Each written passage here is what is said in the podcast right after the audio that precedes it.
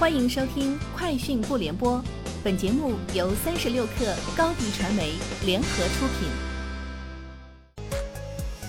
网罗新商业领域全天最热消息，欢迎收听《快讯不联播》。今天是二零二零年十二月二十二号。快手今天依旧还在回答港交所上市科的问题，这周都不可能进入聆讯环节。一位接近上市团队的知情人士透露。快手最快将在一月中旬可以排聆讯，按照上市流程，最快将在一月底路演，并于春节前挂牌。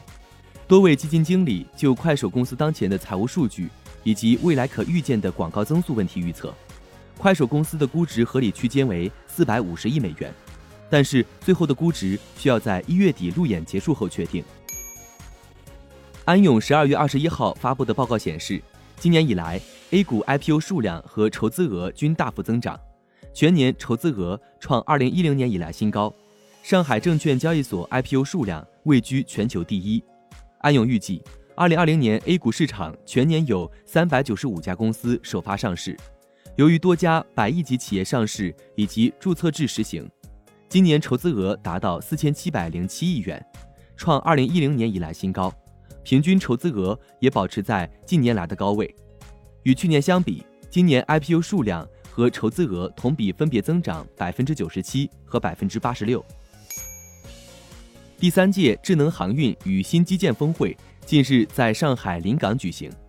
峰会上，临港新片区方面表示，将依托滴水湖打造上海第一个无人船艇测试场，该测试场面积约为零点七五平方公里。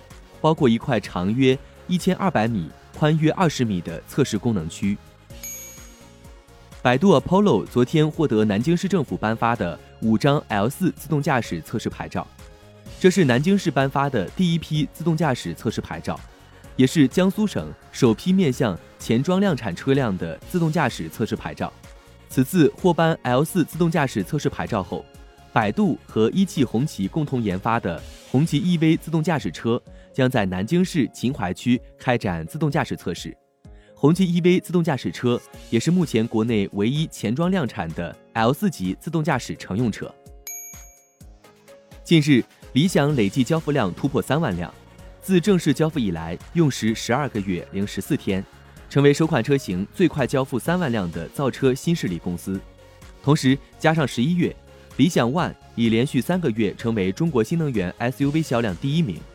小鹏宣布 G 三正式开启海外交付，首批向挪威市场出口的一百辆 G 三智能纯电 SUV，已向分布于挪威二十八个城镇的用户交付，成为了首个出海的造车新势力。Epic Games 与苹果公司的纠纷还在进行中，这家游戏公司最近跟三星成了战友，一起合作做了一批 Free Fortnite 堡垒之夜的纪念品，Fortnite。是 Epic Games 的代表作品，今年因为加入了自己的付费渠道，不愿使用苹果的应用内支付而被下架，自此双方纠纷不断。据报道，Counterpoint Research 的数据显示，iPhone 十二成为今年十月份全球销量最高的 5G 手机。值得注意的是，十月份中 iPhone 十二只销售了两周的时间。十月，苹果发布了 iPhone 十二和 iPhone 十二 Pro，随后当月晚些时候。新机正式开始销售，数据显示，只需要一个短暂的销售窗口，iPhone 十二系列手机就可以迅速主导 5G 手机市场。以上就是今天节目的全部内容，明天见。欢迎添加克小七微信，qi 三六 kr，加入三十六氪粉丝群。